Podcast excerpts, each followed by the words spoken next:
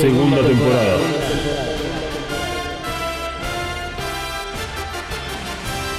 The Reveal Series.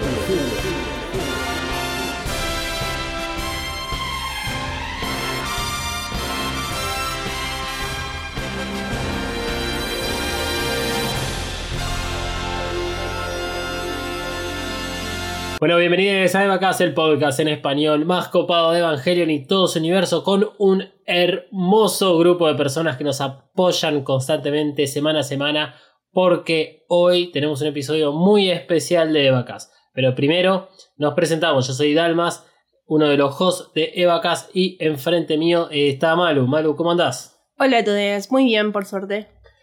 Y probablemente quien esté mucho mejor que vos es Emanuel desde el otro lado de su casa. Buenos días. Y hablando de hermoso, hermoso día que tenemos hoy en Buenos Aires y feliz jueves para todos. Feliz jueves para todos, hermoso día sin duda, está gris, está frío, sufrí mucho frío en mis piernas por usar un pantalón inadecuado para salir a la calle. Eh, y sí, estamos, ya se podría decir que ya estamos en invierno, ¿no? Y sí, ya casi, casi. Lo bueno es que hace un par de semanas atrás eh, estuvimos haciendo unas encuestas, encuentan, así es como lo digo, así es como lo escribo también, unas encuestas en Instagram acerca de si sos más Team Invierno o Team Verano, y ganó Team Invierno, pero por amplia diferencia, tipo 80, 92, 3%, ¿eh? Vamos, muy bien. Época de ISOs, Sí, obvio. época de meterse en la cama y ver todo el anime, todo Neon Genesis Evangelion de un saque, y Yes. bueno, ahí pegarse un corchazo.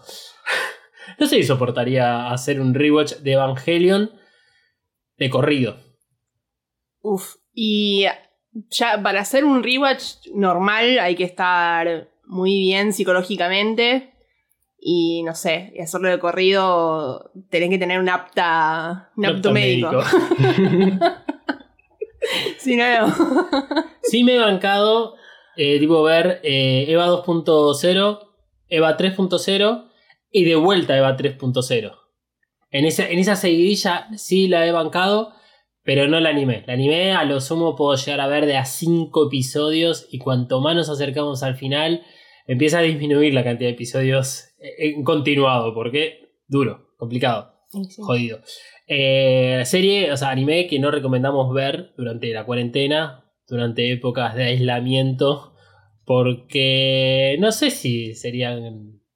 Una gran ayuda. No, siempre con acompañamiento psicológico, profesional o de amigues o de, bueno, de Evacas, que está acá para acompañarte. Obviamente, y de eso vamos a hablar eh, efectivamente en este episodio, acerca de la relación de Evacast, acerca de la relación de los Evacasters y de los otros oyentes que tiene Evacast.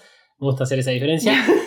y espero que en su casa los Evacasters en este momento estén diciendo, "Ah, yo formo parte.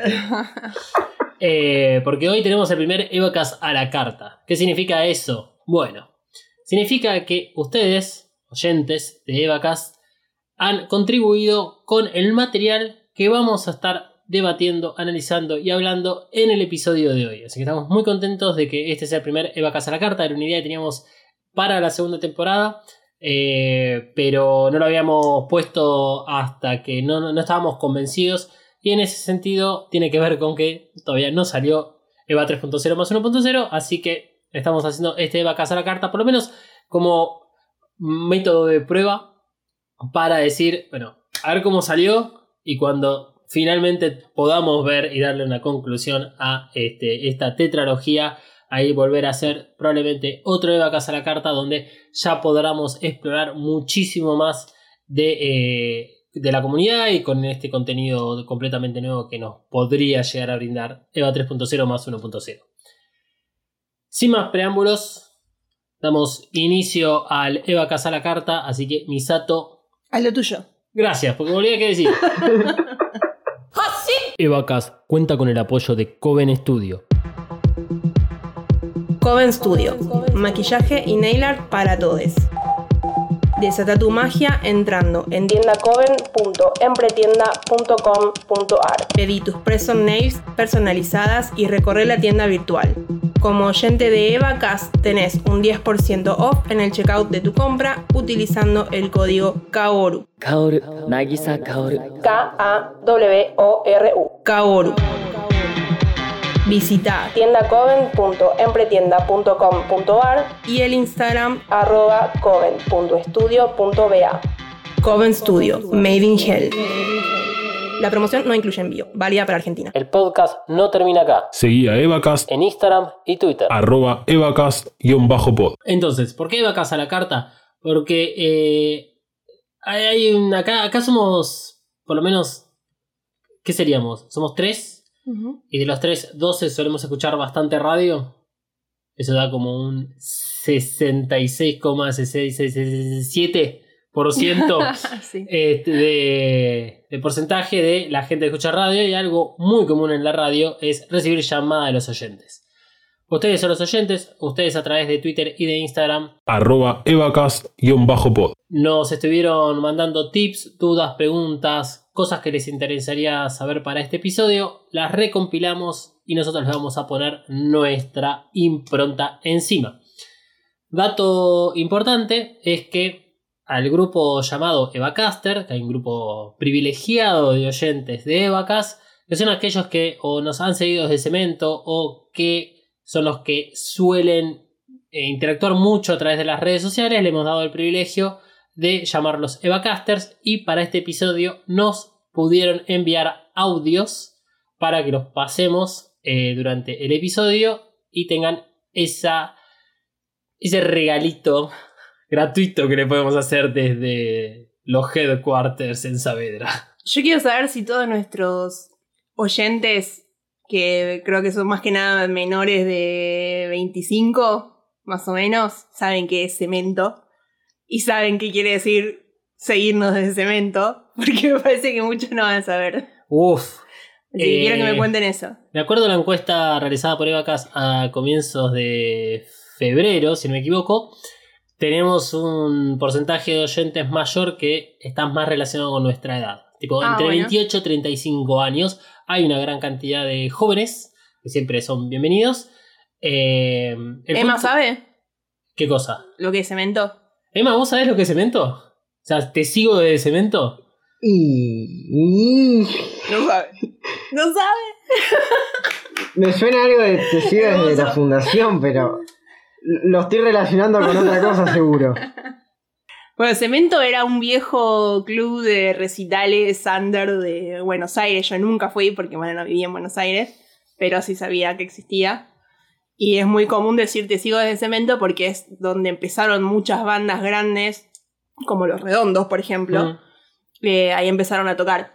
O sea, cuando ya eran masivos, tal vez no tan masivos, pero sí que llevaban mucha cantidad de gente y que ya estaban establecidos. Porque las bandas empezaron a tocar en otros bares también, ¿no? En Cemento era un lugar de tal vez 600 personas, por ahí puedo andar. Cambió mucho con los años. Y sí, después fue. ¿Después fue Cromañón? Es ese mismo lugar, ¿no? No, no es el mismo lugar. Mismo Pero- dueño. Eh, que no me acuerdo quién era el dueño de cemento, puede ser, pero Cromañón, eh, la República de Cromañón, que era como se llama el lugar, vino a reemplazar lo que era cemento. Un semillero de bandas. Claro. Básicamente es. Igual, también para los que son de otros países, que sepan que Hmm, es una gran frase, te sigo de cemento, me parece muy buena frase. la verdad que sí. Y bueno, si vieron eh, un documental en Netflix, que es el de Santo Elaya, Rompan Todo, Ujú. que habla mucho de bandas eh, de acá de Argentina, pero también del resto de Latinoamérica, independientemente de la opinión que tenga sobre ese documental, probablemente ahí hablen acerca de lo que era cemento. Mm, no, no me lo mencionan un poquito. Puede ser. Eh, sí, sí, lo mencionan un poquito. No es, que no es un documental de cemento, pero Claro. bueno. No, Eh, es un documental sobre Santolaya. Exactamente. Por eso hacemos la aclaración. Eh, retomando, Sí.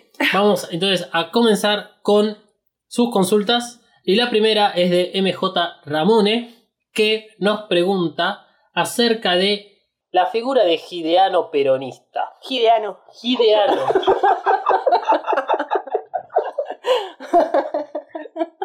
Ustedes no saben lo que es vivir con esta cabeza. Una cabeza que eh, es entre disléxico y a la vez no. Yo sí sé y es muy divertido. Entonces, Hideaki Anno, el peronista. ¿Por qué viene esta pregunta de eh, MJ Ramone? Porque eh, durante la miniserie dedicada a Profesional, un documental sobre Hideaki Anno, yo tiré ahí una frase bastante común dentro de lo que es la figura del teniente general Juan Domingo Perón acerca de el bombero pirómano. ¿Y qué tiene que ver eso? Que a Perón se lo catalogó de esa misma forma, eh, creo que fue durante su primera presidencia en el 55, cuando se utiliza la figura de eh, bombero pirómano, quiere decir que es una persona que en algún, de alguna forma se hace indispensable. ¿Pero a costa de qué?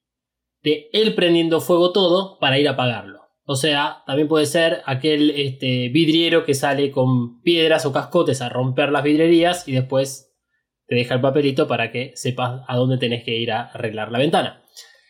Eh, Hideaki Anno tiene esa figura, por lo menos de bombero pirómano, eh, como analizamos durante esos cuatro episodios acerca del documental.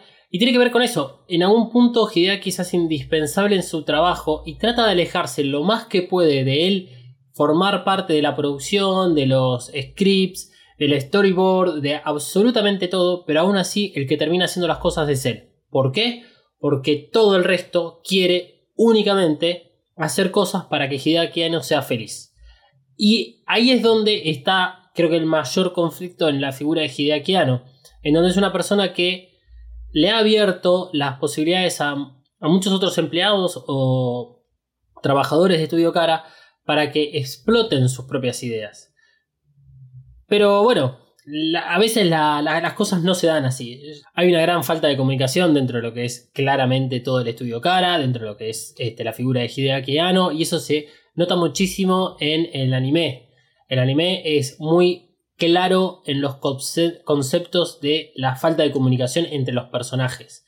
Y no solo eh, se da en el sentido de acciones o diálogos, sino de forma literal, como ese episodio que se denomina El teléfono que nunca suena, que es cuando Shinji está transcurriendo toda esa primera etapa del dilema del erizo.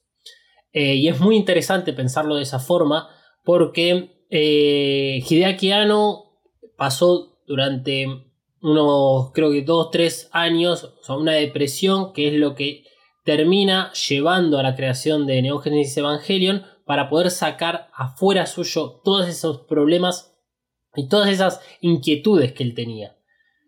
Eh, sin embargo, fue un trabajo muy personal, lo cual le termina dando la. No, sé si es la posibilidad, pero le termina dando todas las herramientas para que la única persona que pueda hacer algo sobre Evangelion sea él. Por, por cómo es ese nacimiento y esa necesidad de contar algo. Sale muy de adentro suyo. Lo cual hace que sea muy difícil, eh, y vamos a llegar a lo largo del episodio acerca de esto, sea muy difícil pensar si puede o no existir un Evangelion sin Hideaki. Fuera de la figura de bombero pirómano, eh, si nos ponemos a pensar en la Japan Animator Expo, que es ese proyecto que creó Hideaki Anno junto con una empresa de tecnología, y esta posibilidad de abrir las puertas y brindar todas las herramientas y capacidades productivas del estudio Cara a directores, animadores, diseñadores, eh, para que hagan sus propios proyectos. Y es una política muy popular. Digamos, no, no estamos diciendo que es Perón, kirchnerista o el justicialista, digamos, del Partido Justicialista. Eh, ni que sea el santo de los patrones, qué sé yo, que es considerado Juan patrones. Domingo Perón. Eh, pero es una, por lo menos es una política que, que tuvo Anno muy interesante de, de cómo poder ofrecer ofrecerles a, a quien sea montonazo de herramientas sin nada a cambio. Eso es algo que no se da tanto en lo que es una, tal vez una política mucho más económica o que dependa de un mercado financiero, porque justamente Cara no estuvo ganando tanta guita con, con ese proyecto, iban a pérdida. Pero bueno, tienen la espalda de Evangelion detrás que no para de facturar y no va a parar nunca de facturar. Así que en todo caso, Hideaki Anno re peroncho. ¿No te gusta? Bueno, no te gusta. Si te gusta, cagate de risa. No hablamos de política eh, acá en, en Evacas porque no tiene nada que ver la política coyuntural tanto de Argentina como de otros países de Latinoamérica. Y solo hablamos acerca de la política que puede ocurrir en las cercanías de Tokio 3, Tokio 2 y este, en lo que tenga que ver con Cele. La política es algo importante en la vida de las personas, es algo importante también en lo que fue la, la historia del anime. Eh, creo que es- esa, esa- esa es mi, mi sensación que siempre tengo con el anime, que es que le faltaba un poquito más. Está ese episodio a nivel político que es el del Jet Alone, en el cual Misato va a, este, a esta como conferencia de presentación de un robot que funciona con un reactor nuclear que podría ya ser la competencia de los Evangelion, y ahí se ve un poco de la política. ¿Le falta? No, porque no es lo que importa en Evangelion, pero estaría buenísimo. Y estaría buenísimo ver si este, hay algún tipo de política social o económica luego del segundo impacto, ya que es un momento crucial en la humanidad. Y cómo es que logran, digamos, agarrar toda la, la- la parte productiva de Japón para volcarlo en la creación de esta eh, nueva capital que es Tokio 3. O sea, ¿cómo lo justificas realmente? Bueno, ahí está el poder económico y político de CL, de las Naciones Unidas, que derivan en NERV o en la anterior organización Guerrín y sucesivamente. Hola chicos, ¿cómo están? Eh, yo soy Andy y quería preguntarles cuándo fue que se dieron cuenta lo importante que, que es Evangelion para todo lo que es la cultura del anime y todo eso. Si fue con alguna referencia que vieron robada en otro anime, si no sé, fue con noticias o por la revistita láser o esas cosas. Un saludo para todos, nos vemos. Un saludo para vos, Andy, también. Gracias por haberte comunicado. Es uno de los Evacasters. Es este primer audio que tenemos en el episodio de hoy de este, ustedes. Eh, muy interesante la pregunta de Andy eh, acerca de las referencias de Evangelion. Em, hay dos formas de ver la de las referencias. Y ninguna de las dos la vamos a ver en este episodio. Ok. Lo primero es las influencias de otros anime, películas, directores o otro tipo de influencias que se pueden ver en Evangelion. Muchas veces hemos mencionado, por ejemplo, que Ramiel em, tiene un diseño a uno de los, eh, creo que son policías o algo así, de, de un anime anterior a, a Neon Genesis Evangelion. Em, los glifos salen de eh, la, la serie animada que hizo Hideaki Anno antes de Neon Genesis Evangelion, que es Nadia and the Secret of Blue Water. Hay un montonazo de cosas e incluso hay muchos más este, elementos de Nadia que después se pueden ver en Evangelion. Incluso hay planos de escenas de Nadia que son llevadas a Evangelion casi calcadas. Porque son impresionantes, pues son buenísimas las escenas. Así que esa es una forma de ver digamos, las influencias eh, de la cultura en Evangelion. Lo que pregunta Andy es acerca de las referencias de Evangelion que se puedan ver en otros productos. Hay un montonazo. Razón por la cual no lo vamos a desarrollar en este episodio, porque con ni uno solo alcanzaríamos a hablar acerca de todas estas referencias. Hay sin duda miles e incluso en eh, dibujitos animados de... mm, eh, ¿Cómo se llama? De nenes, de niños. Hay uno que no me sale ahora, que son de los mismos estilo eh, Hora de Aventura, de, que son de esa como... ¿Cómo se llama el otro? Eh, la del mapache y, y el azulejo. Um, Eh, Regular Show. Eh, hay un montonazo de referencias, específicamente de Enos de Evangelion, en, en muchos de esos shows, que tienen que ver con, con eh, los creadores de esos shows, que eran re pibes o preadolescentes cuando eh, Enos Genesis Evangelion era transmitido en los Estados Unidos. A ese nivel se ha llevado la, la influencia. Por eso es que no, no queremos tratarlo en este episodio con profundidad, porque es mucho más interesante hacerlo en relación a cada uno de estos shows, entendiendo bien cómo es que se dan esas influencias.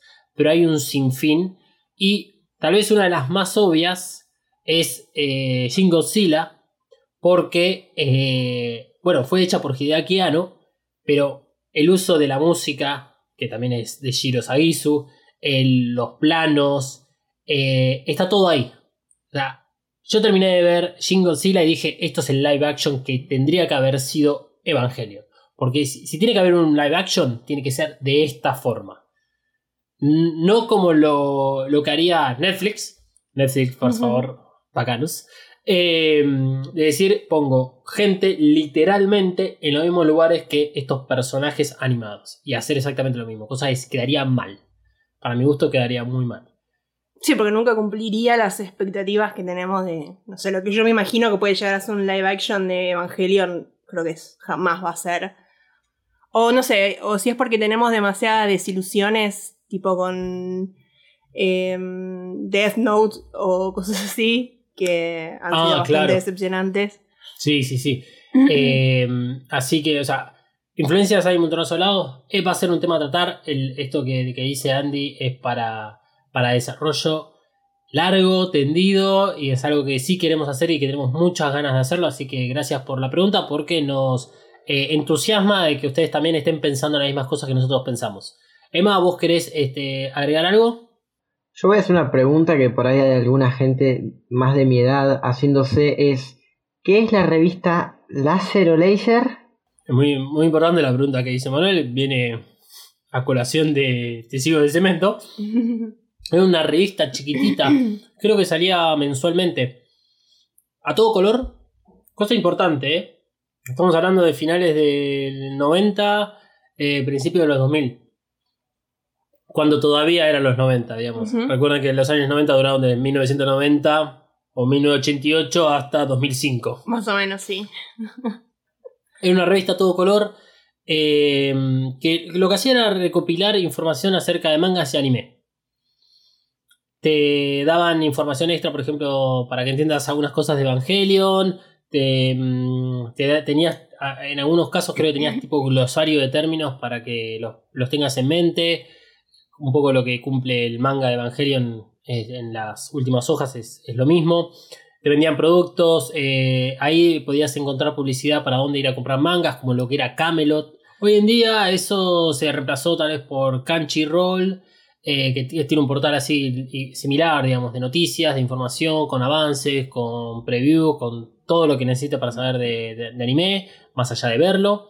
Eh, además de eh, otras tantas eh, portales como puede ser de Anime Network que es japonesa y que es de las más importantes de Japón eso era la, la revista Láser Que estaría bueno si alguien tiene algo de eso que nos mande, porque bueno, yo no soy joven, pero viví en Tucumán, que Claro. no llegaba nada de estas cosas, así que me gustaría ver si alguien tiene alguna reliquia de esas.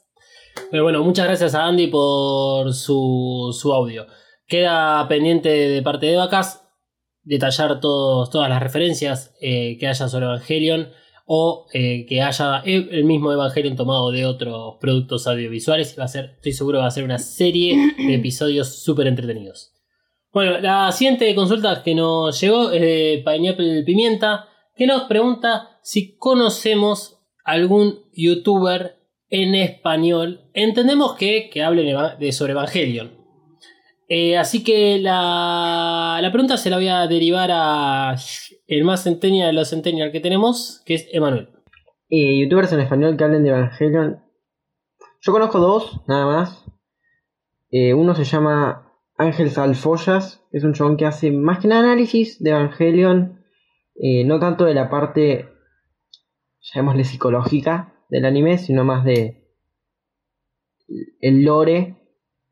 Y después hay un chabón que se llama Evil Dodge, que hace más que nada referencias y memes, hace videos sobre Evangelion, pero eh, más cómicos que otra cosa. Esos son los que yo más o menos conozco. Después hay un montón.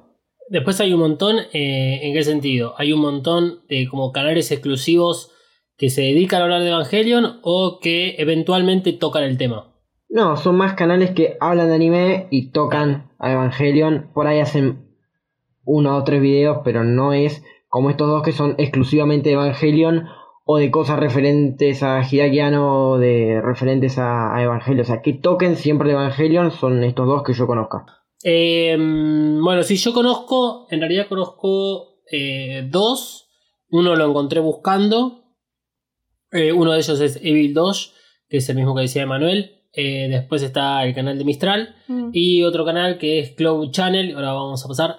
Yo lo que quisiera eh, que Manuel pueda desarrollar un poco más acerca de esos dos que, que, este, que mencionabas. Especialmente, no Evil 2, sino el otro. Como, creo que es el menos conocido de los dos.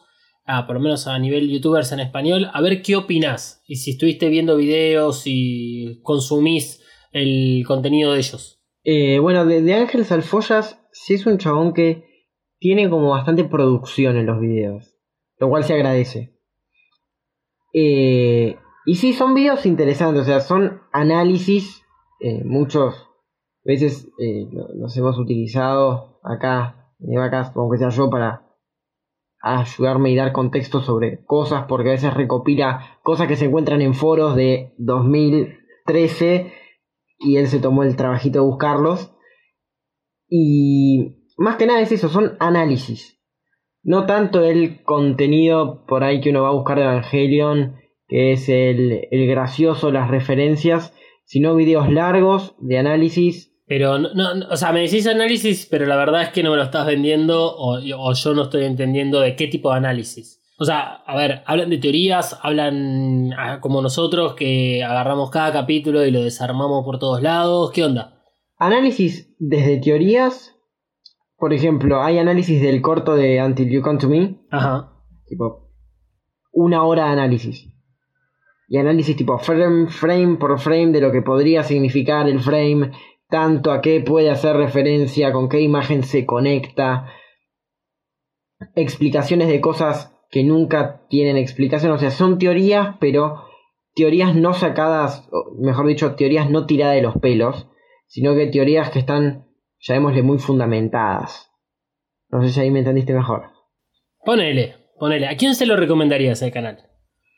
Yo se lo recomendaría a aquellas personas que hayan estado muy ansiosos por todo el tema de los episodios de teorías y que estén muy ansiosos por tratar de entender los trailers o todas esas cosas que no entendemos de Evangelion, se la recomendaría porque aunque sea da una respuesta que está fundamentada. Pero son teorías. Son teorías. ¿Y cómo están fundamentadas? Por la teoría.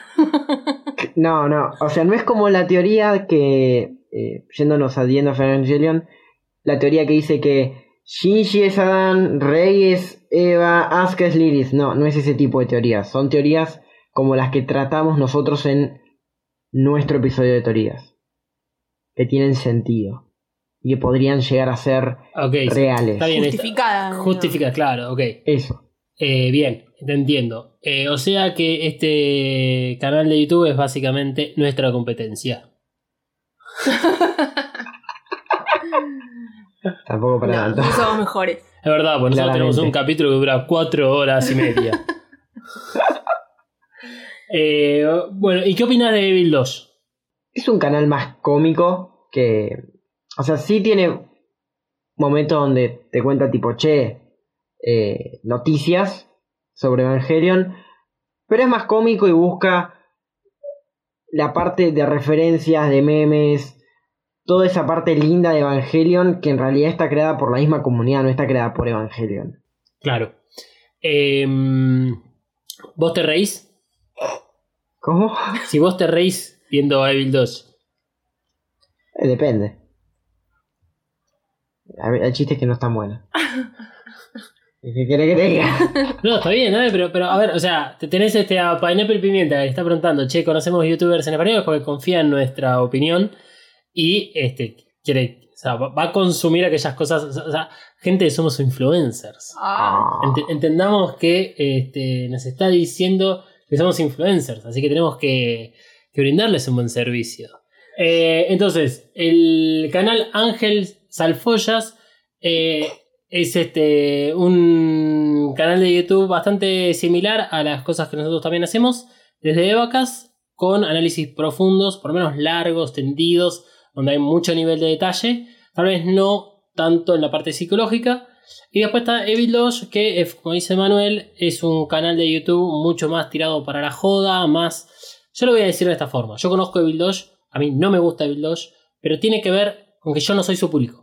O sea, es para un público mucho más centennial. Juegan mucho con el tema Feliz Jueves, con eh, juguito naranja, con todo ese tipo de, frases que yo no crecí con eso. Yo, o sea, por lo menos en mi caso, el análisis de Evangelion es a través de, o sea, comerme los videos, o sea, los videos de cada uno de los episodios, buscar la información en lo que son las wikis, ir mm, básicamente a las fuentes o a dónde es que están las cosas escritas que son prácticamente textuales de, cada episodio, es una forma de ganar tiempo, para este, hacer mi propia conclusión, transmitírsela a ustedes, obviamente justificándola de, alguna manera, y no que sea solamente un pedo dentro de una bolsa. Pero la realidad es que Evil Dodge es eso, es un canal, sí, de humor, te hace análisis, por ejemplo, tiene muchos episodios de análisis en relación a las clásicas teorías eh, de Evangelio, como es la teoría del loop, como es el caso de cómo es que Kaworu en EVA 3.0 pasa a ser el primer ángel al tercer, el décimo tercero, ese tipo de cosas te va a explicar, combinado con cosas falopa. Si te gusta, te gusta, si no te gusta, no te gusta, no, no hay nada maravilloso, es hiper centennial, por lo menos para mi gusto, yo me considero millennial, pero soy de los grandes millennial, eh, y con una gran comunidad de seguidores que Ahí, esto es algo que sí no comparto, donde hay una cultura la waifu.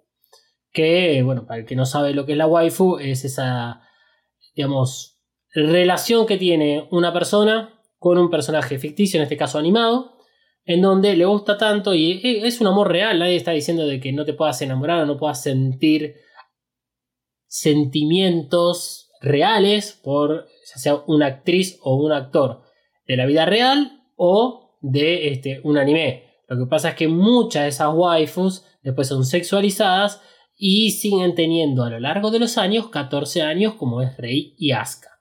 ahí es donde está alguna de las cosas que yo no comparto porque es simplemente contribuir a una cultura que no es buena. Em, retomando los canales que yo conozco, más allá de Evil Dodge, Mistral Chronicles es un canal que, si bien no habla específicamente de Evangelion, ahí vas a poder encontrar mucha información sobre el lore, donde hacen análisis acerca del el lore of Evangelion o te hablan de la, del tema de los ángeles como de una forma muy general, sin hacer hincapié específicamente en todos los episodios, sino que agarran la esta llamada Civilización Ángeles y hablan sobre eso. Eh, así con otros videos, eh, es un canal que no, no, suben contenido todo, todo, todo el tiempo, pero cada video que suben está muy bien producido, está muy bien este, editado y vale la pena verlo.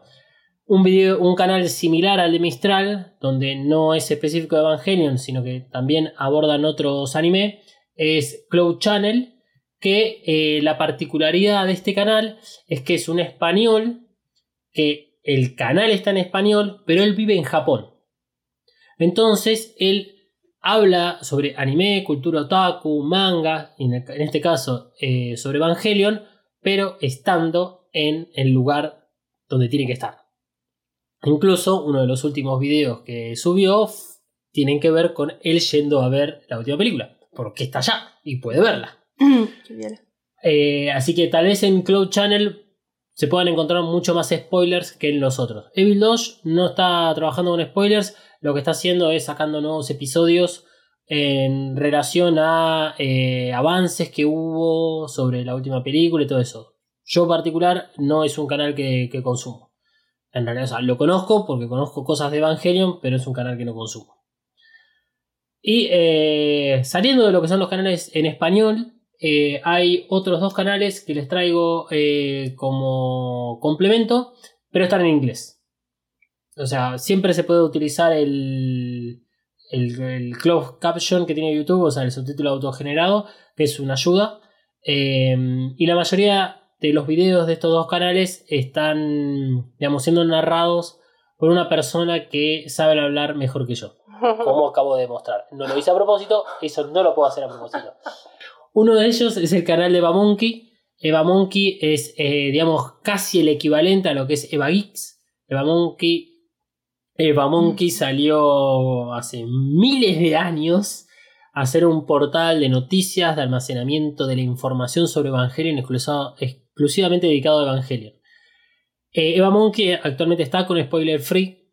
Eh, estuvieron a partir del año pasado eh, subiendo cada vez más contenido porque, bueno, se ve que empezó a laburar desde la casa el que los hace. Entonces este, estaba más tiempo en la casa y empezó a subir contenido desde su casa. Eh, a veces hace vivos. eh, está bueno, digamos, como para escuchar una voz diferente. Pero es muy del estilo Eva X también. Que ya lo hemos mencionado en otros episodios, que Eva X lo que tiene es un gran lugar para ir a buscar información, donde te vas a encontrar todas este- estas informaciones textuales que son las del capítulo, que si no querés volver a ver el capítulo para enterarte de algo, lo puedes leer directamente, pero donde también se hace mucho culto a eh, básicamente la escena de Shinji adentro de la sala del hospital con Asuka. Donde ya no, no, no es gracioso reírse de esa escena o jugar con esa escena. O sea, loco, eso no, no está bien y punto. Eh, no, hay cosas que no se pueden discutir y no se, y no se tiene que jugar. Eh, eso igual no está representado en los videos, pero es muy del estilo, es como la misma, mismo corte editorial. Y el otro es eh, Evangelion Analysis Project, que es una especie de podcast mezclado con algún que otro video de análisis. Eh, todos están buenos porque ¿cuál es la, utilidad del canal de YouTube? Que eh, si tenés tiempo, herramientas, conocimiento y producción, podés hacer un muy buen contenido explicativo de Evangelion con imágenes, que a veces es lo que le falta a este podcast. Sigamos adelante. Espero, Pineapple Pimienta, que hayas este, anotado eh, los nombres de los canales. Lo vamos a estar compartiendo ahí en las notas del episodio. Van a estar incluso con los links para que todos tengan acceso, porque bueno, es información que es siempre útil. Ustedes tienen permitido no escucharnos y consumir otra gente que hable de Evangelio. Cada uno hace lo que quiere y puede sacar sus conclusiones. Y no nos vamos a enojar un poco. Siguiendo adelante, el- tenemos una pregunta de Lucas Vázquez que lo vamos a combinar junto con el audio de Marce Biagini, que ambos dos plantean, digamos, lo mismo. Así que vamos a escuchar primero el audio y después la pregunta de Lucas Vázquez. Bueno, primero que nada saludar a les integrantes de Evacast que hacen un laburazo increíble y que a base de ese laburo y esa pasión que le ponen al programa se han convertido en uno de mis podcasts favoritos. Así que los re felicito y ojalá que sigan rompiéndola. Quería dejar una reflexión sobre Evangelion en general. Creo que es un tema que ya tocaron en el podcast, pero a mí me sigue sorprendiendo el sentido que uno le puede otorgar a la obra con el pasar de los años. Me refiero, en mi caso, la primera vez que vi Evangelion a los 15, no me identificaba tanto con Shinji, lo veía como alguien débil, y viendo de nuevo la serie a los 20, lo podía entender más porque varios de esos problemas que él tenía se me habían presentado más adelante. Y ahora que estoy por cumplir 25, entiendo todavía más, por ejemplo, el personaje de Misato. Creo que no hay muchos animes, debe haber varios, pero no hay tantos que tengan esa vigencia en la vida en general, como fenómeno, y en la vida de uno. Que uno pueda reverlo, reverlo, reverlo, y encontrar siempre algo nuevo, un sentido nuevo, algo que no vio, algo con lo que identificarse. Esa es mi reflexión. Les mando un saludo a ustedes y a los oyentes. Ah, muchas gracias. Muchas gracias. Marce. Sí, hermosas eh, cómo, cómo arrancó. Este, bueno, es un poco. No lo que buscábamos, porque no pedimos esto, pero es genial de que ustedes se animen no solo a mandarnos un audio, a traspasar esa barrera que representa el texto para poner como ya un poco más de lo que es su personalidad y que encima nos manden todos estos cariños, estamos muy contentos. Em, la pregunta de Lucas Vázquez, que creemos que está dentro del, del mismo tema, es acerca de un mundo después de Evangelion. Literalmente escribió eso Lucas, así que lo vamos a interpretar a nuestra forma. Y eh, creemos que tiene que ver, digamos, con la vida después de Evangelion. Tan, o sea, fuera de lo que es los productos audiovisuales de Evangelion, dentro de la vida real, como una vez que se termine definitivamente eh, Evangelion para nosotros cuando podamos ver EVA 3.0 más 1.0. Así que les dejo a ustedes para que digan su opinión y descanso mi voz. Eh, yo, respecto a lo que dijo Marce, me parece que, está bueno, que es re. Ese tipo de obras, eh, que no sé, por ejemplo, El Principito, está, digamos, a ese nivel, que son obras tan magníficas. Si bien, incluso dependiendo de la época en mi vida, a veces pienso que El Principito está sobrevalorado y a veces pienso que está subestimado. Eh, pero bueno, porque es el principito. Sí. Pero pasa eso, que uno lo va mm, eh, analizando con cosas que le van pasando en la vida y se va sintiendo identificado con distintas cosas. Y está buenísimo, y está buenísimo poder reverlo. Yo lo vi, bueno, el- hace que dos años, más o Y menos. Sí, Y creo que si lo veo ahora, también lo vería con una mirada completamente diferente, mm, conociéndolo y conociéndome más a mí, porque me ha afectado y ayudado mucho ver Evangelion. le ha afectado. Me ha afectado, o sea, me ha afectado tanto como me ha ayudado. Eh, así que está buenísimo eso, que es, es realmente habla de una obra muy magnífica que pase eso y que tenga, digamos, ese efecto en, en las personas. Mm. Eh, yo coincido completamente con esto que dice, que dice Marce. Yo eh, vi Evangelion, si no me equivoco, a los 11, 12 años por primera vez. Ahora tengo 18. O sea, lo, lo he visto cerca de 6, durante 6 años, lo he visto un montón de veces. Y sí, siempre lo he visto desde un punto de vista diferente. eh, siempre el punto de vista ha cambiado, siempre ha afectado de diferentes maneras. Eh, incluso al hacer el podcast ha afectado todavía más. Es como que el efecto se ha potenciado.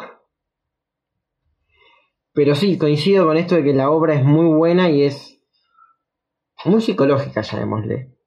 Eh, sí, co- coincido con lo que dicen ustedes dos. En lo de Principito, no me voy a cansar de decirlo. Es lo mismo para Evangelion, que para mí el Principito. Te agrego un libro más, que es este, Los Ojos del Perro Siberiano. Tiene el mismo efecto para mí, o sea, en mi caso personal, que el Principito o Evangelion. Es muy interesante de ver porque habla. eh, Los Ojos del Perro Siberiano es un libro corto, eh, escrito por un argentino no me puedo acordar el nombre, y más, no, no lo tengo el, el libro acá conmigo porque lo, lo tiene Manuel, eh, que eh, trata de la relación entre como entre un hijo de una familia adinerada de acá de Argentina que tiene un hermano muy mayor, pero que casi no lo conoce al hermano mayor, y cómo este pibe, este protagonista, está entrando en la adolescencia y cómo le empieza a cambiar todo el mundo familiar al, al reencontrarse con el hermano. Es muy interesante porque habla de estas cuestiones psicológicas como del crecimiento. Y en Evangelion es exactamente lo mismo. O sea, no, no, no por nada en particular, nuestros protagonistas tienen 14 años. Es un- un- una etapa de la vida en la cual es muy crítica, donde eh, uno empieza a tomar su propio camino. Empieza a definir su propio camino. Eh, así que, en ese sentido, lo que dice Marce, no. No, no, no, no agregaría nada más. Creo que Evacas es literalmente el producto para responder a su pregunta. Eh, sale de ahí, sale de ahí, digamos, la, esencia de Evacas. Eh, y también queremos con Evacas tratar como de imitar esto que, que hace Hideaki al plasmar eh, todos sus sentimientos en un producto. Pero en algún punto lograr eso con un producto que uno haga creo que es el objetivo de cualquier persona creativa. En relación a la pregunta de Lucas Vázquez acerca de un mundo después de Evangelion, y para vincularlo con esto que nos preguntaba Marce, es, bueno, ¿cómo va a ser nuestras vidas después de Evangelion? Si yo tengo que plantearme esta pregunta, como si fuera Hideaki no hay vida después de Evangelion, porque se terminó ahí, y Hideaki va a pasar a hacer otro tipo de, de cosas. Eh, probablemente no continúe haciendo Evangelion de ninguna de todas las formas habidas y por haber que puedan existir. Y no va a continuar haciendo animes, no se va a meter de vuelta con animación. Esto es algo que lo veníamos diciendo desde el primer episodio del documental. Y que durante esta semana que pasó, Estudio Cara tuvo que emitir un comunicado oficial escrito puño y letra de Hideaki Anno porque se estaba rumoreando de que Hideaki estaba empezando un nuevo proyecto de animación. Y salió a decir de que no. O sea, primero falta que otra vez, chicos, ¿quieren que siga haciendo cosas? No, basta. Eh, entonces, ¿va a haber vida después de Evangelion? Obviamente que sí va a haber vida después de Evangelion. En el caso de Hideaki Anno, en el caso del estudio Cara, es muy probable de que no haya más vida. Tal vez puedan llegar a dentro de 10 años ir pensando otras cosas. Pero en todo caso, no sé, debería estar muerto Hideaki Anno. Porque Evangelion hoy en día sigue siendo Hideaki Anno y lo demostró con esta última película. A pesar de que no lo hemos visto, sino que a través del documental es que digo esta información. En mi caso personal, eh, la vida continúa. Yo no vivo mi vida de acuerdo a, a no sé, lo que haya en la televisión. Eh, pero en algún punto yo nunca tuve la, oportunidad de preguntarme si quería o no quería el reveal. Cuando vi por primera vez eh, Evangelion con la cabeza bien puesta, eh, tenía ya la primera película del reveal ahí a mano. O faltaba un año o este, ya había salido, no me puedo acordar ahora. Entonces yo no tuve esa incerteza en el medio de decir, hmm, quiero o no quiero, estilo Star Wars. Mm. Eh, es como todo un gran paquete. Hoy en día diría, la verdad es que no necesitaba el reveal. Me quedo con el anime. Es muy probable que voy a seguir eligiendo el anime por sobre las películas. Hay que ver cómo termina la cuarta. Hay que ver qué es lo que nos da la cuarta película para ver si todo lo anterior tiene algún tipo de sentido y puede ser una, también una obra maestra. Pero siempre y cuando esté el anime, va a haber vida después de Evangelion. Yo creo que, que, es algo que venimos repitiendo en muchos episodios, especialmente los de teorías, que la vida sigue. Evangelion es una obra que uno la puede ir a ver, es como un libro. Vos terminaste de leer el libro, eh, que venían saliendo todas las ediciones, se terminó la serie de los libros, y por muy apegado al libro que estés, la obra la puedes ver cuando quieras y tiene. llegó a su conclusión. Y ya está. Para mí es eso. Sí, básicamente es soltar. Sí. Eso. Soltar. Es cierto, es soltar, pero. Creo que es lo que nos ha. Nos ha pasado en los últimos años, con esta explosión de la cultura popular, la llamada cultura pop, eh, en donde todo el tiempo necesitamos consumir más de lo mismo. Sí, tener o sea, es como querer cosas nuevas, pero de lo que ya conocemos, en vez de también integrar cosas nuevas o, ver otras opciones también. O bueno, conformarse con lo que hay y. O sea, los creadores también son personas que necesitan descansar, que tienen sus problemas y que no pueden estar pendientes de lo que nosotros queramos y de nuestros caprichos porque queremos saber que Kaoru vaya con Shinji a París y con Macaros. No, no va a suceder. va a suceder en nuestras cabezas y en todo caso ahí es donde aparece la, figura del fandom como, eh, digamos, una comunidad positiva porque empiezan a armar eh, fanfictions o fanart y eh, todos como satélites en relación a esta, esta producción. Que, que, está bueno porque si Hideaki Anno al hacer un, un anime, independientemente de las opiniones personales que él tenga sobre el anime, pudo motivar a un montonazo de gente para que pueda desarrollar sus propias ideas de forma independiente o no a Evangelion, es un golazo. O sea, lo comentamos en uno de los episodios acerca de la Japan Animator Expo, como dos de los directores hicieron sus producciones en torno a Evangelion. El tipo se mostró como eh, ansioso por verlas, para ver cómo otra persona puede llegar a ver Evangelion. Eh, hemos hablado con Susume acerca de eh, qué nos gustaría que, pueda haber como precuela jodiendo con la idea de que Kara pueda hacer algo en un futuro. No queremos que Kara lo haga, en realidad queremos que nosotros lo hagamos. Que, que, salga de, lo que es eh, el, el núcleo de, de producción. Pues si no, vamos a estar siempre consumiendo exactamente lo mismo. Escrito por las mismas personas con el mismo tipo de visión. Y eso no está bueno. La diversidad es lo que hace a, digamos, a que haya un producto rico y entretenido. Si no, lo único que vemos son películas y series de superhéroes. Claro. Ok, Marvel. bueno, eh, esperemos tanto Lucas como Marce que hayan este, comprendido todo esto que dijimos. Eh, vamos a escuchar un nuevo audio, en este caso de Elías Jiménez, que nos dice... Hola chicos de Evacast, eh, Dalmas, Maru y Emma. Eh, estaría ahora hablando con ustedes, pero bueno, vamos a aprovechar que tenemos esta oportunidad para poder dejarles una pregunta con respecto al rebuild, al 3.0 más 1.0. Em, ¿Cuál creen ustedes o cuál quieren ustedes que sea el final para eh, el mejor personaje de, de Evangelion? Que sí, es Shinji, porque Shinji es el mejor personaje de Evangelion y, y no lo pienso discutir. Eh, todos fuimos Shinji alguna vez o todos somos Shinji, para, a mi parecer y a mi punto de vista. Eh, ¿Cuál quier- quieren o creen que va a ser el, final para él? Eh, individualmente de lo que ustedes crean del personaje, ¿cuál quieren que sea ese final para este personaje tan, querido también por nosotros? Eh, bueno, gracias Elías por tu saludo y por tu pregunta, obviamente. Eh, Reci, todos somos Shinji, todos fuimos y todos nos sentimos y todos podemos saber exactamente cómo se siente Shinji todo el tiempo. Sí, porque es básicamente como nos sentimos ahora. Claro. Sí, y para vincularlo con la pregunta que hacía antes eh, Marce a través del audio, que también mencionaba a cómo él se identificaba con Shinji y después con Misato, que está todo más o menos dentro de, de la misma bolsa. Eh, también Marce después nos preguntó por texto, ahí por DM, eh, acerca del el final de EVA 3.0 más 1.0, acerca de nuestras consideraciones. Y también Wololo, ya cansada de esperar, dijo, ya fue, denme spoilers. Bueno, vamos de a poco.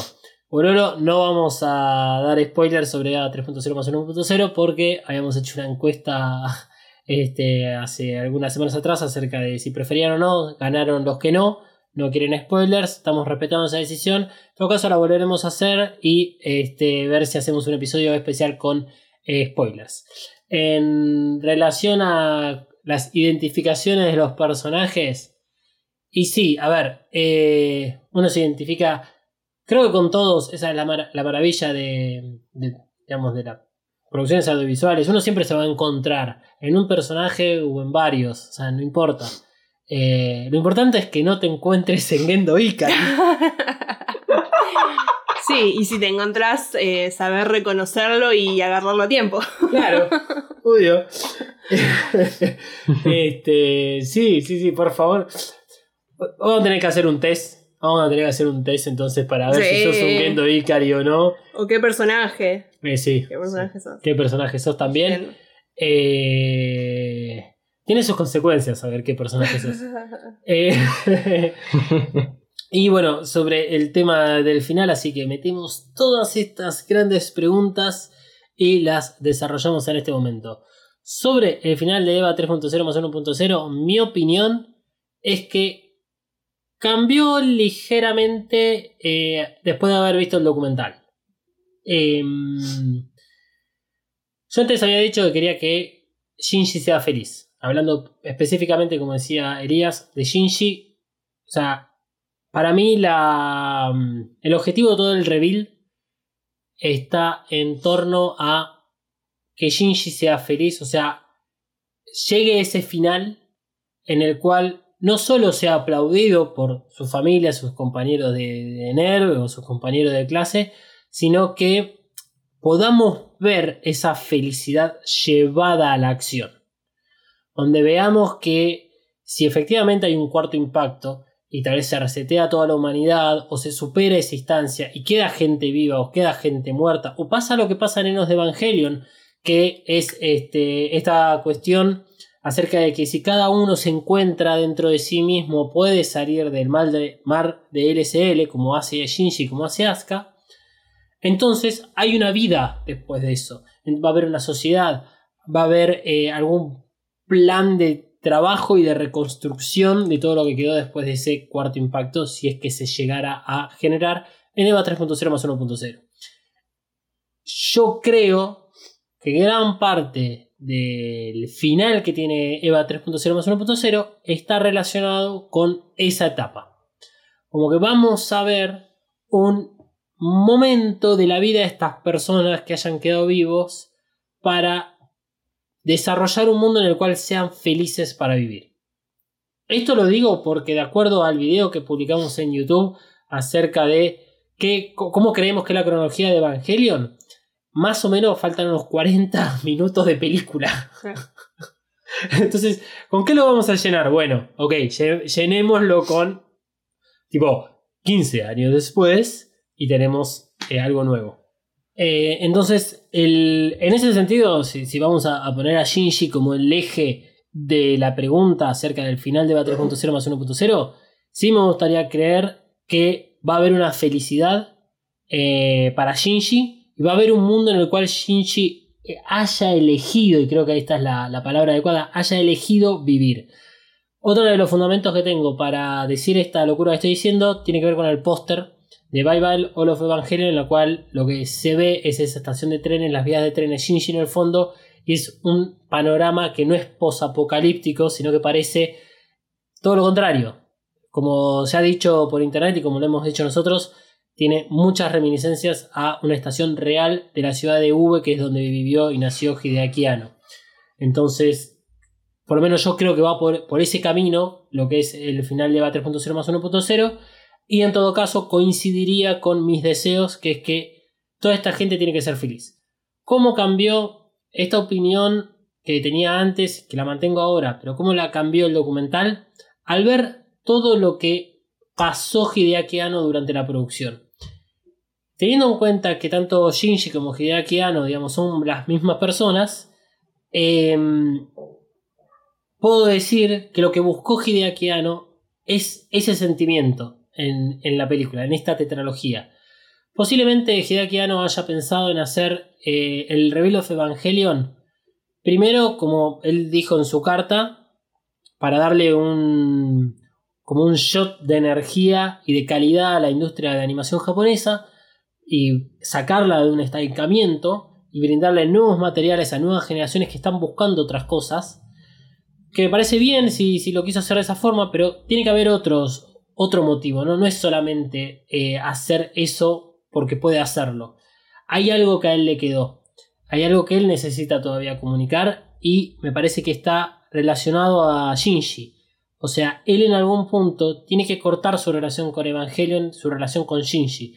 Y si no le da el final que él debería tener, nunca va a cortar. O sea, si Hideaki Anno no se siente feliz al terminar EVA 3.0 más 1.0, ahí sí tendríamos más contenido de Evangelion.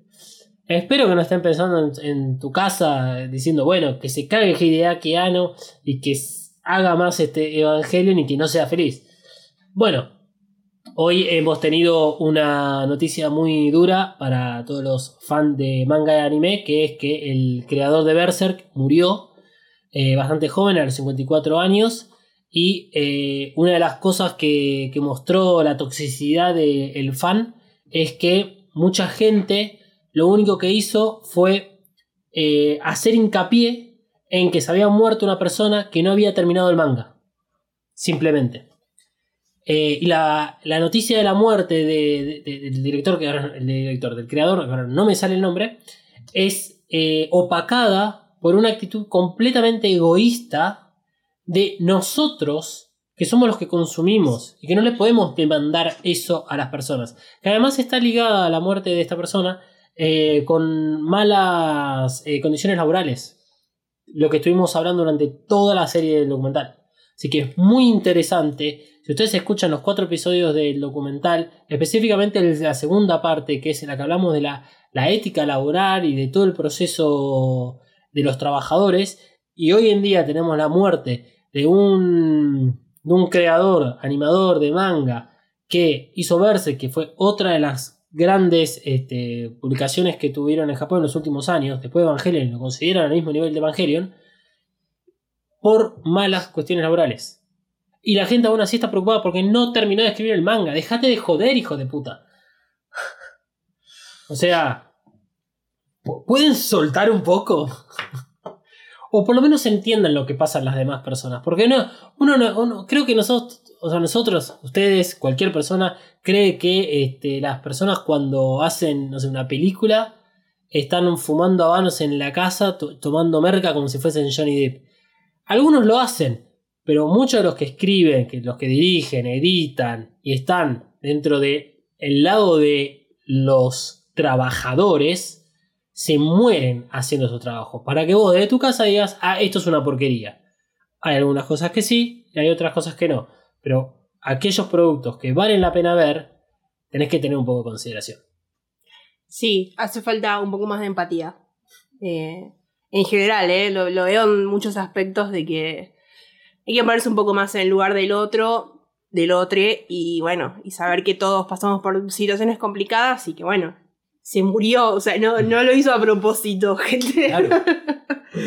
o sea, no lo hizo para molestarles a ustedes. Sí, y si no, tenés que volver a ver el episodio número 3. A ver, eh, tenés que volver a ver el episodio número, creo que es el tercero del anime, que es el que aparece Yamshell, en el cual Aitoshi y Kensuke ven cómo sufre Shinji cuando está arriba de eh, la EVA 01. Eso es empatía. Ujú. Tú- sí. Cómo lo muestra el episodio es excelente para que entiendas exactamente de esto que estamos hablando. Sí, o sea, literalmente ponerse en el lugar. Del De otro, otro. sí. Eh, así que les queda a ustedes eh, detallar un poco más acerca del final que quieren para EVA 3.0 más 1.0. Bueno, eh, yo creo que lo que todos queremos es que, bueno, Shinji tenga paz mental eh, y paz física y que, bueno, pueda resolver todas sus cosas. Eh, lo hablamos muy en profundidad y lo hace la genia de Suzume en el, en el episodio en el que le, entrevistamos. Eh, les recomiendo que lo vayan a escuchar porque está buenísimo. Suzume no se guarda absolutamente nada y ahí lo, lo explicamos muy bien. Pero sí, lo, básicamente lo que queremos es que Shinji sea feliz. Sí, creo que todos queremos que Gigi sea feliz. Y por otro lado, de parte del final me espero como un, un punto muy sólido, un punto final muy sólido. Porque de por sí fue el mismo fandom el que obligó en su momento a Hideaki Anno a seguir haciendo Evangelion. Porque para mí, desde el punto de vista de Hideaki Anno, Evangelion terminó en el episodio 26.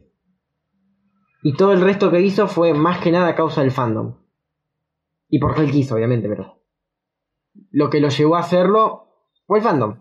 Y sí, y si quieren tener más detalles acerca de lo tóxico que fue el fandom, en 1997 pueden ir a escuchar lo que es el capítulo de 24 cartas de terror, horror, de odio. 24 cartas de odio se llama el episodio, que es este previo a que hablemos de Enos de Evangelion. Antes de, ir a, a estas dos últimos oyentes, eh, sobre a 3.0 más 1.0 no hay novedades. Eh, no hay ninguna versión en Blu-ray, DVD o VHS que se pueda conseguir. No hay ningún link todavía dentro de lo que es la internet para poder verlo. Hay alguna serie de links, sí, por supuesto. He bajado muchos links y cosas que no tienen nada que ver con Evangelion, pero que dicen serlo. Así que yo les recomiendo que no lo hagan porque van a bajar basura como bajé yo.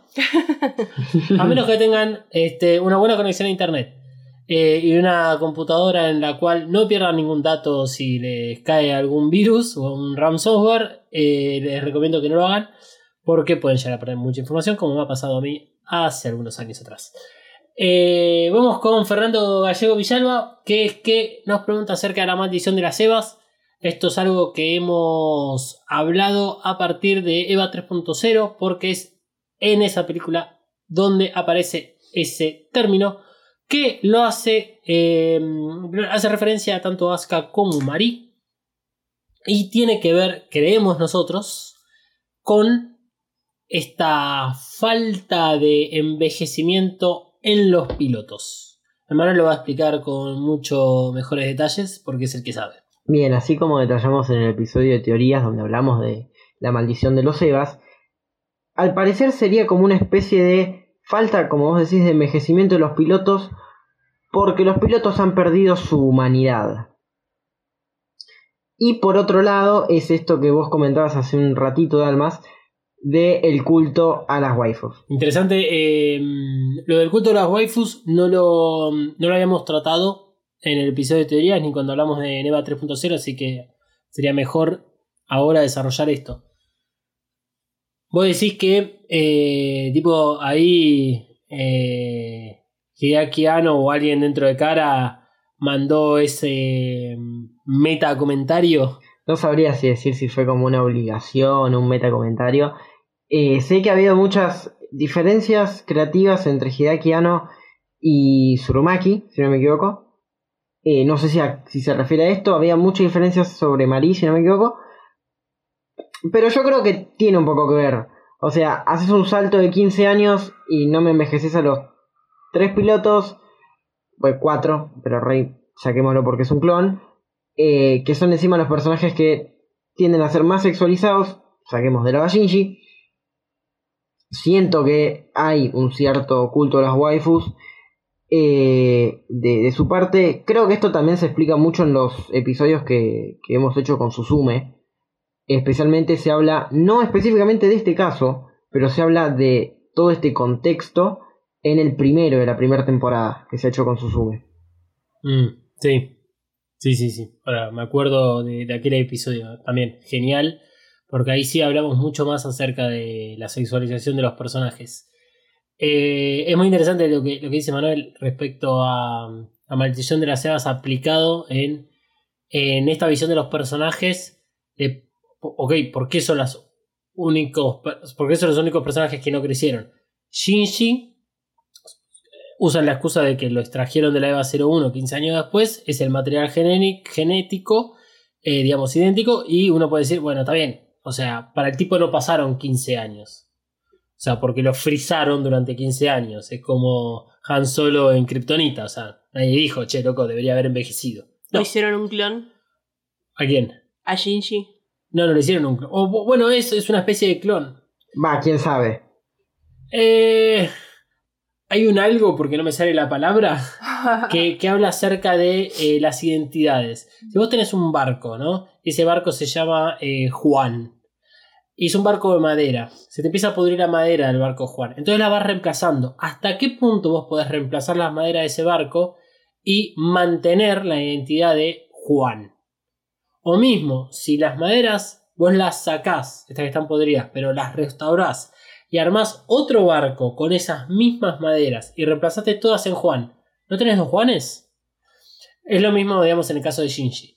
O sea, a Shinji lo metieron dentro de la EVA 01, era Shinji como tal, pero cuando lo sacan, lo único que dice Risco, y es importante quien lo dice, porque es una mente científica, es el código ge- genético es el mismo. Yo no te voy a decir si es el mismo o no. Yo estoy diciendo que, el ADN coincide. Entonces puede ser un clon. Lo mismo para Rey, como decía Manuel. Y ahí, ¿qué nos queda? Marí y Asuka. Señor juez, nuevas palabras. un hechicero lo hizo. El, el tema es si, bueno, esto es meta, lo dejamos de lado, si es exclusivamente por una cuestión relacionada a las waifu, si lo podemos analizar dentro del contexto de Evangelion y de lo que está sucediendo en la historia.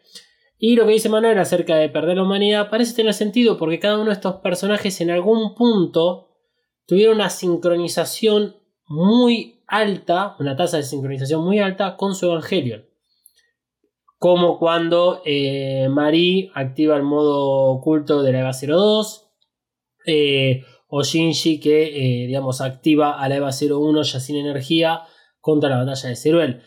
Ahí Resco vuelve a decirle le- a los gritos, al pedo, porque no lo va a escuchar, pero si seguís en este camino, vas a perder tu humanidad. Eh, lo que hablan es como que, bueno, tal vez una tasa tan alta de sincronización, algo sucede fisiológicamente que no envejeces. Claro. O haber sido LSL también puede haber afectado un poco. Y puede ser, el, el- el LSL es, o sea, es el, el líquido ese que, que se utiliza como nexo con las Evangelion y que está muy involucrado en, en este momento en el cual hay una alta tasa de sincronización. uno no sabe qué pasa cuando se supera, no sé, creo que es el 400% de sincronización. Porque ya el entry plug no se puede ver y hemos tenido eh, escenas en las cuales muestran el entry plug donde está todo gris y es como una, un gran, una gran nube de polvo. No sabemos si el personaje es jugo de naranja o no. Si lo único que tenemos como este, referencia es en el anime, episodio de, de creo que es el 20, en el cual Shinji queda perdido dentro del LSR dentro del área 01. Pero Eso, eso me refería. no está bien. Yo te entiendo. Es el anime. Claro. Reveal, hay cosas que cambian. A eso quería llegar. Ok. Disculpa. Está bien. Bueno, vamos con entonces el último audio que eh, es este de MJ Ramone. Así como abriste el episodio, lo cerrás porque nos mandaste un hermoso audio. Buenos días, buenas tardes, buenas noches, gente de Evacas. Saludos para Dalma, Malu y Emanuel. Bueno, aprovecho estos tres minutos para saludarlos. Les quiero contar que empecé a escuchar este podcast eh, a principios de este 2021, cuando hice una colaboración con otro podcast sobre cine, series y películas. Me pareció genial, no podía creer que exista un podcast sobre Evangelion y yo nunca lo había escuchado. Así que cuando empecé a escucharlo, básicamente consumí de una forma descontrolada esos más de 50 capítulos, no lo podía creer. Me parecieron geniales. Encima, bueno, yo siempre les conté que la voz de Dalma me parecía la voz de Alfredo Zayat, así que me imaginaba a Alfredo Zayat hablando de Evangelion y era una locura. Este, pero bueno, chistes aparte, hablando en serio, felicitarlos porque los análisis son geniales, muy detallados muy ricos, este, muy, muy extensos, o sea, en el buen sentido, y el amor que demuestran, el amor que demuestran en cada podcast con los detalles del audio, eh, el opening y el ending sonando en cada capítulo, no sé, me enamoré de la voz nova de Fly Me to the Moon, eh, Misato indicando el despegue, eh, el traductor de Google hablando en japonés, no sé, toda una locura, la verdad, genial. Este, nada más que aplausos, así que bueno, no sé, eh, el sonido de Mothercaster ya es icónico, así que bueno, mu- muchas gracias por el, por el podcast, es genial, espero sigan haciendo y ojalá otro anime con el mismo, el mismo, el mismo nivel, no sé, hasta con Titan por ejemplo. Y bueno, eh, aguante Evangelion, aguante Evacas y aguante Levita 01. Chao, chao. Amo que Alfredo Sayar del anime. Un podcast a contramano.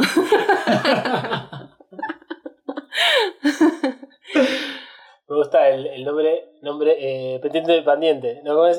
Pendiente de patente. Patente pendiente. Eh, podcast a contramano es excelente. Eh, ya lo he hablado con él por, por Instagram acerca del. De, de- de la- de las similitudes con Alfredo Sayat. Yo escucho, escucho a veces cheque en blanco. Lástima están los sábados, los sábados no, no siempre llego. Yo no me siento la voz parecida. Puede ser, ¿eh? Un poco. Ahora que lo, lo pienso, puede ser. Pero bueno, eh, se lo he escuchado durante muchos años a Sayat, así que bueno, a veces me han pegado algunas cosas que hacen que, que se parezca. Eh, bueno, muchas gracias, eh, MJ Ramone. Jay. Que ¿Cómo se llama? ¿No tiene nombre? A mí me gusta guiarme por los, los este, nombres que tienen las redes sociales porque, porque, bueno, están buenos. O sea, para algo te lo pusiste, no te vamos a andar, eh, digamos, tirando o vendiéndote como casi hago alguna vez en una historia. Matías se llama. ahí ¿Se llama. Matías? Sí, Ah. gracias, Matías. Bueno, gracias Matías por este hermoso audio. Eh, así como, como dice Matías, eh, a ver si sale un Evacas, pero de otros anime tan detallados.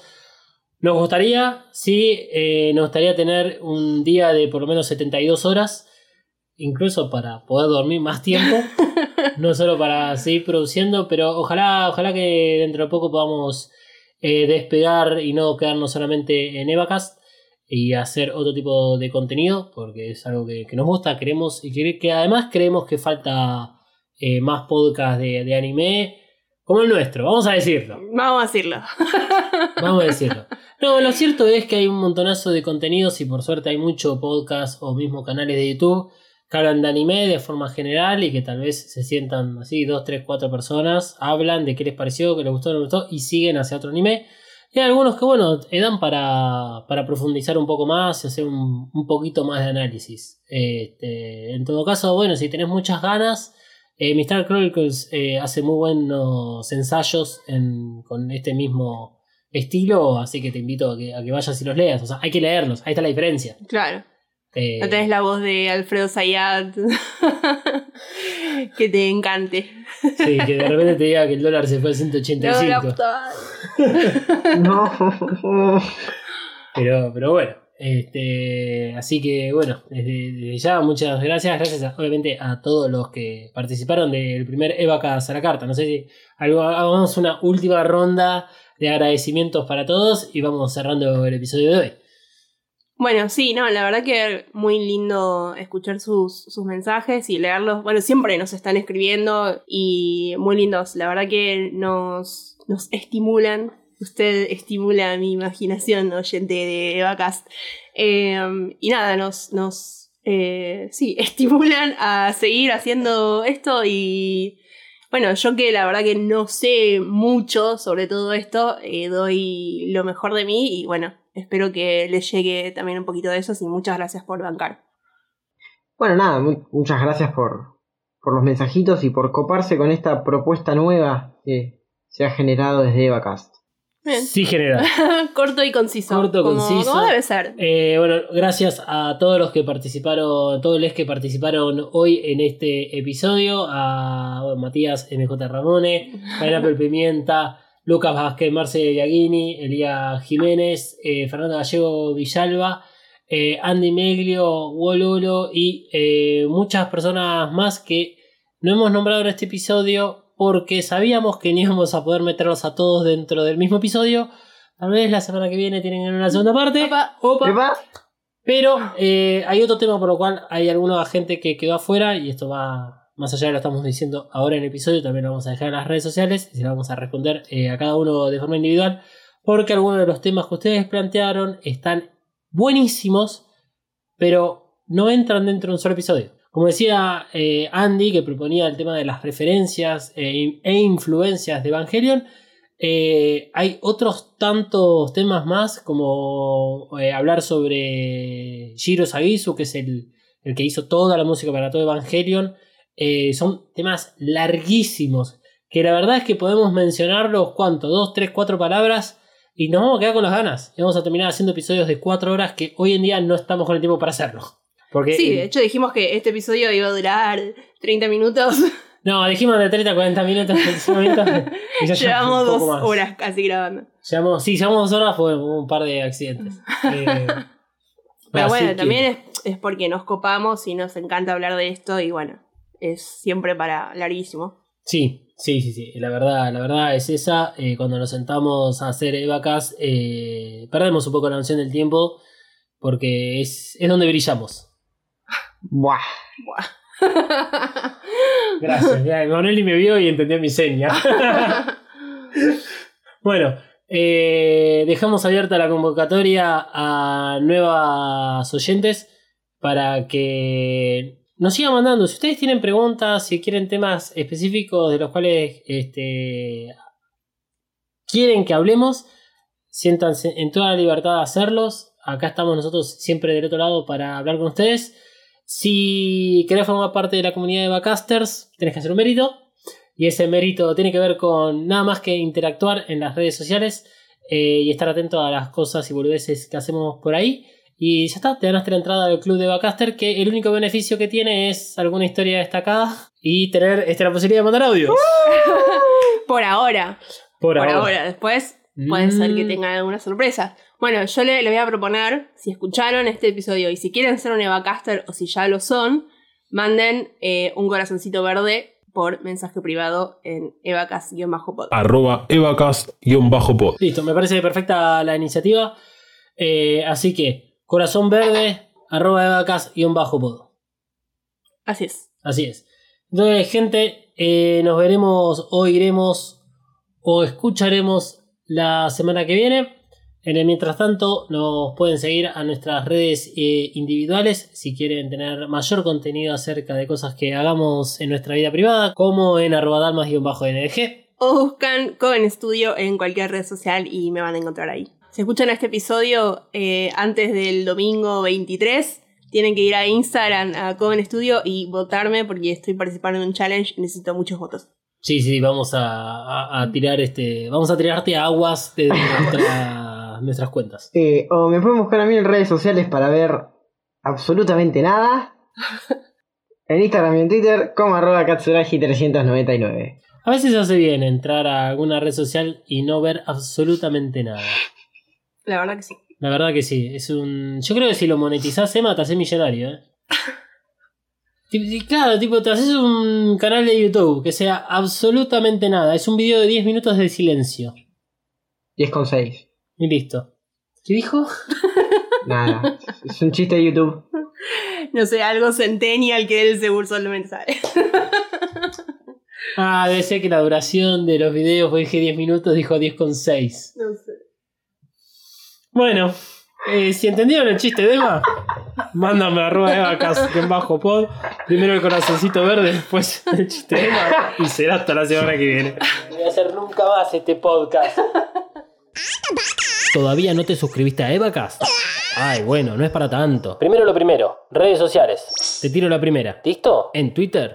Arroba evacas-pod. Atención que ahí va la otra, ¿eh? En Instagram. Arroba evacas-pod. Listo. Ahora solo te queda buscar Evacas en tu aplicación de podcast favorita y darle al botón de suscripción. Con este pequeño gesto nos ayudas un montón para seguir ofreciendo podcast de calidad. Evacas cuenta con el apoyo de Coven Studio. Coven Studio. Maquillaje y nail art para todos. Desata tu magia entrando en tiendacoven.empretienda.com.ar. Pedí tus Present personalizadas y recorre la tienda virtual. Como oyente de EvaCast tenés un 10% off en el checkout de tu compra utilizando el código KAORU. KAORU. Nagisa KAORU. K-A-W-O-R-U. KAORU.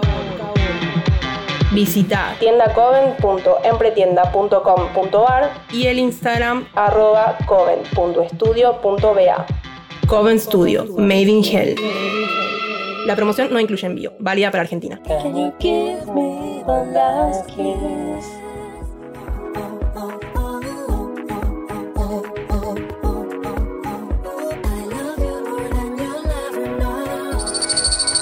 Es un producto fabricado 100% en los headquarters de Mothercaster Media ubicados en Saavedra 3.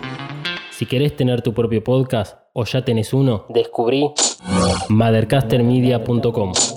Elegí el servicio que mejor se adapta a tus necesidades y objetivos. Producción, mentoría, cursos, edición y más. Busca arroba Mothercaster en tu red social favorita y no te quedes afuera. Mothercaster Media. Transforma tus ideas en podcast.